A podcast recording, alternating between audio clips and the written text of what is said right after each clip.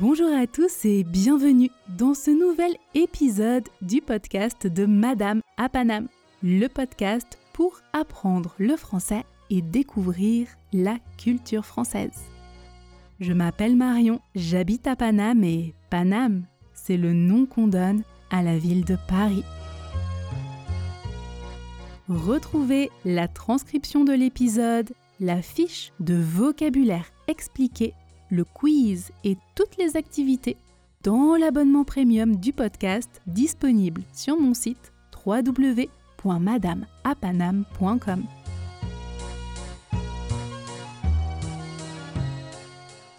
Bienvenue dans la deuxième partie de ce top 10 des livres en français que vous pouvez lire à partir d'un niveau intermédiaire. C'est un épisode que vous m'avez souvent demandé, donc on a vu 5 recommandations la semaine dernière et nous allons voir 5 nouvelles recommandations de livres cette semaine.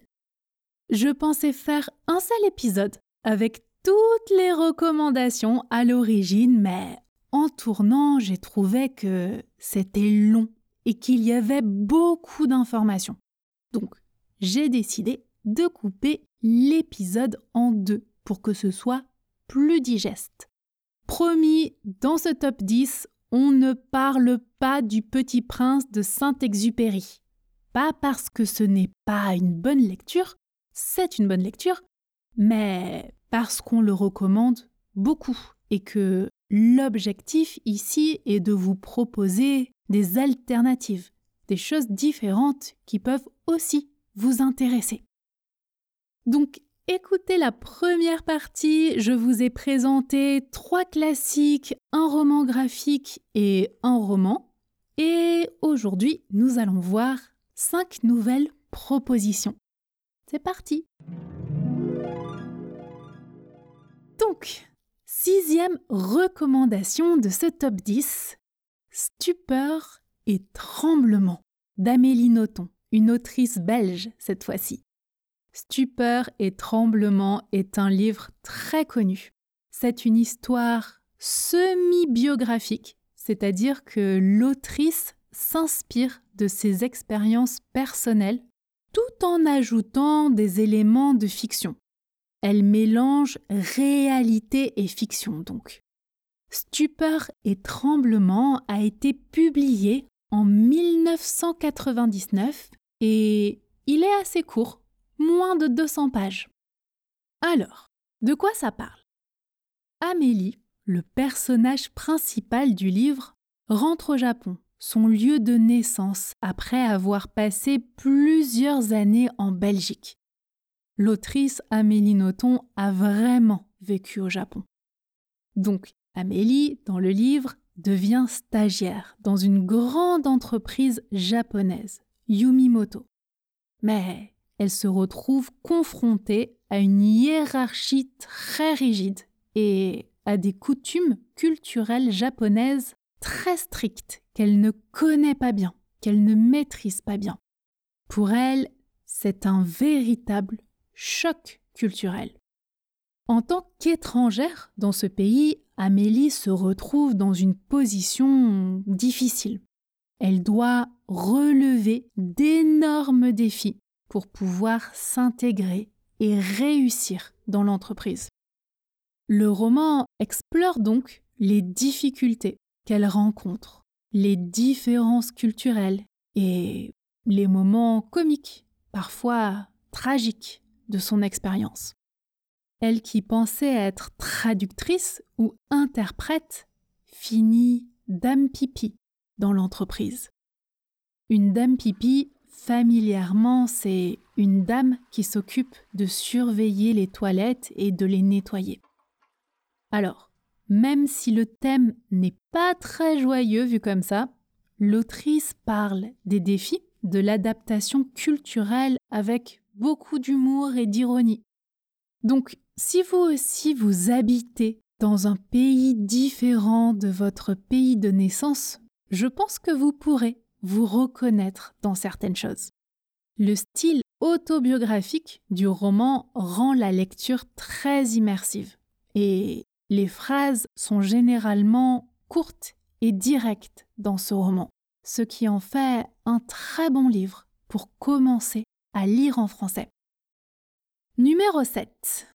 Si vous êtes plutôt intéressé par des histoires courtes, je vous recommande Je voudrais que quelqu'un m'attende quelque part d'Anna Gavalda. Oui, le titre est assez long.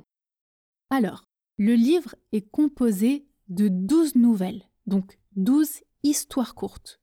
Et il a été publié la même année que Stupeur et Tremblement, en 1999. Il fait environ 156 pages, donc c'est vraiment court, et vous pouvez le retrouver aussi en version audio. Alors, ici, pas de rebondissement ou de mystère, mais on explore le quotidien des personnages, leurs relations, leurs émotions, leurs problèmes. Il y a un côté très humain à ces nouvelles. On rentre vraiment dans l'intimité des personnages. Chaque histoire met en scène des personnages différents et des situations différentes. Donc chaque nouvelle est complètement indépendante. Vous n'êtes pas obligé de lire tout le livre. Et vous pouvez lire d'ailleurs chaque nouvelle dans l'ordre que vous souhaitez. L'autrice aborde des thèmes universels comme l'amour, l'amitié, la famille, la tristesse, la mélancolie ou encore les petits bonheurs de la vie quotidienne. En fait, c'est très facile de s'identifier aux personnages.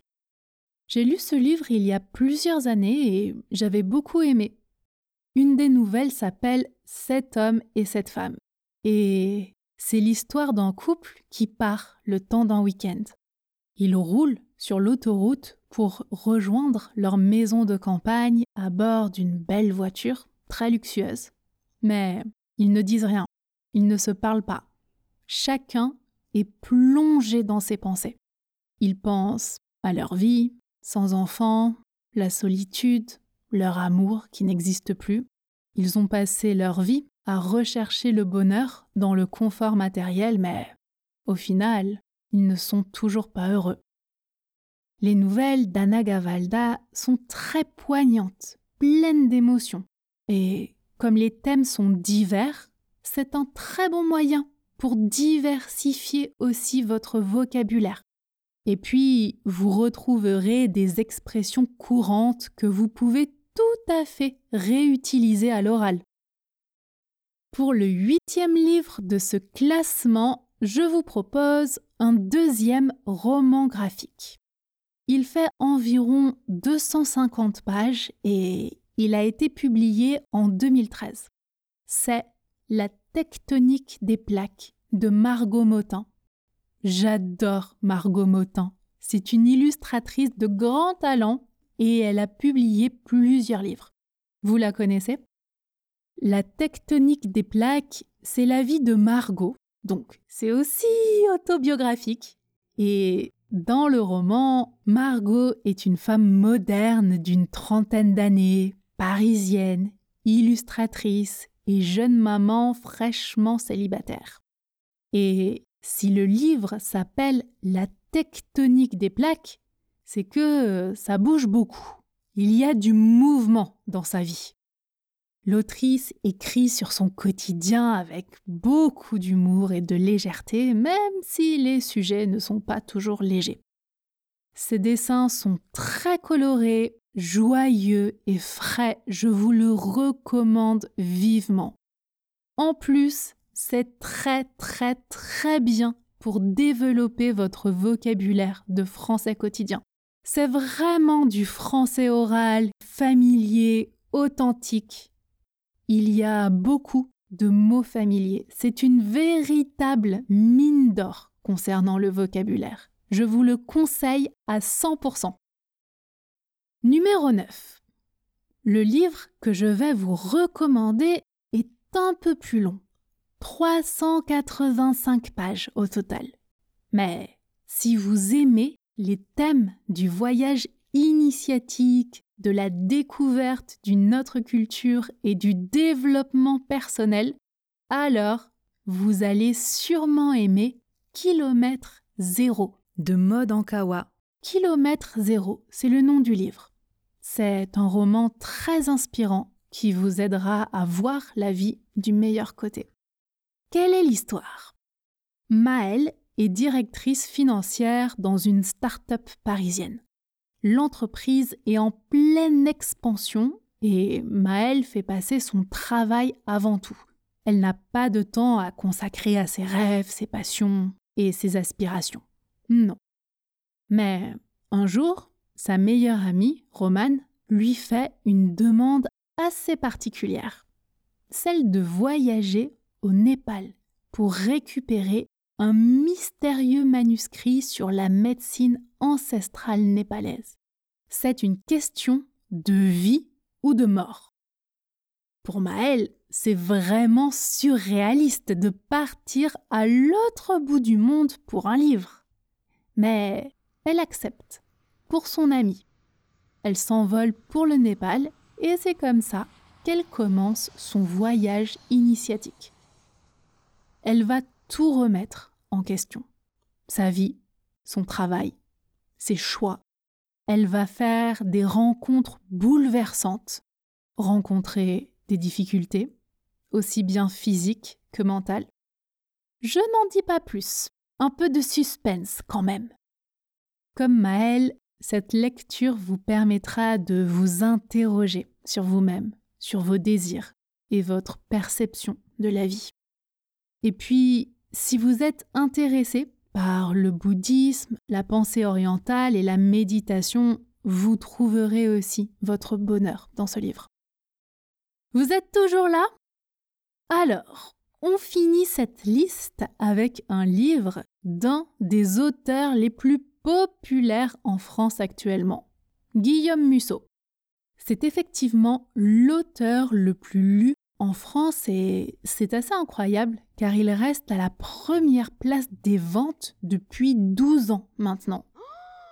Alors, quelle est la particularité de ces romans et pourquoi les Français l'aiment tant? Généralement, ces livres sont emplis de suspense, de mystère et de romance. Un bon mélange pour rendre les lecteurs accros à ces livres. Il faut dire aussi que le style d'écriture de Guillaume Musso est très fluide. Ses livres se lisent vraiment facilement, donc je pense que c'est tout à fait accessible pour vous. Revenons au livre.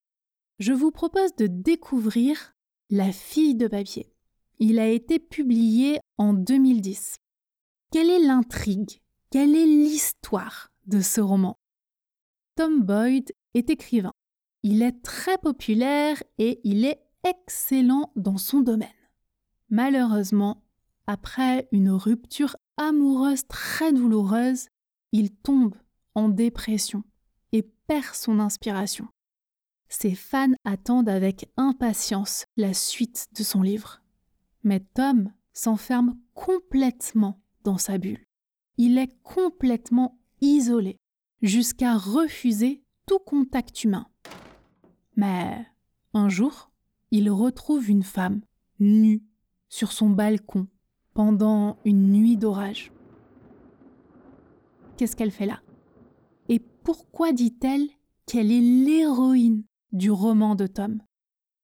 Elle affirme qu'elle va mourir si Tom s'arrête d'écrire, qu'elle doit absolument retourner dans son monde, le monde que Tom a construit. Ensemble, ils vont vivre une histoire extraordinaire où la réalité et la fiction se mélangent. Ça vous donne envie de connaître la suite? Hmm. Le livre fait 370 pages environ et il est aussi disponible en version audio sur Audible. Écouter des livres audio et lire un livre en même temps vous permet vraiment de pratiquer la prononciation. Ça permet à votre cerveau de faire le lien entre ce que vous lisez, ce que vous voyez et ce que vous entendez.